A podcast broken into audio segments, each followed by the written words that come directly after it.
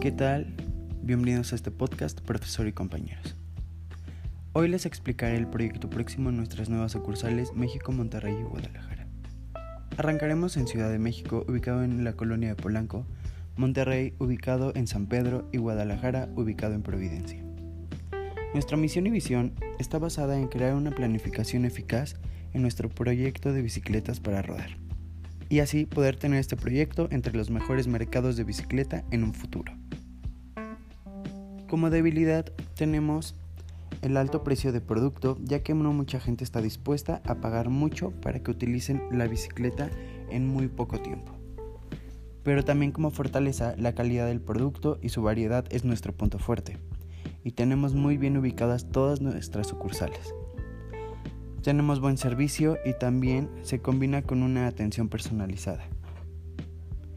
Como amenaza tenemos la competencia de otros comercios bicicleteros. Otra, que los clientes tengan una poca disponibilidad al pagar un elevado precio de bicicletas. Y como oportunidades es que en días festivos como la Navidad, Año Nuevo, Día del Niño, ya que es un día típico de regalar bicicletas, y el que el cliente se mantenga satisfecho es un punto fuerte.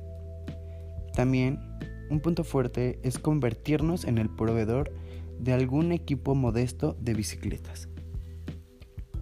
Como herramientas de planeación, tenemos el presupuesto de marketing, manual de objetivos y políticas, manuales departamentales, manual de empleados y bienvenida y manuales de organización.